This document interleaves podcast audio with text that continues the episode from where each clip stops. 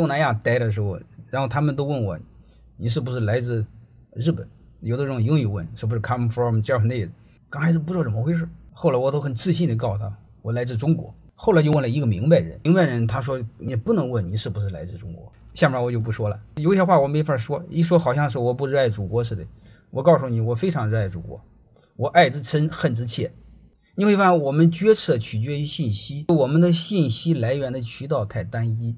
你们不用怀疑我从几个维度看的对不对，我怎么能看全呢？我又不是神，我只能说是我信息要比你们广，多几个维度，大概十来个国家我都有学生。你比如房子的事儿我就说了一个事儿：第一，你看媒体；第二个呢，你问问你身边的朋友，这不就渠道两个来源做决策吗？就相当于看大象似的，你光看大象的屁股，你说这玩意儿你能看出什么大象呢？我有五个维度看一个问题，你只有一个维度看问题，你说我们怎么聊？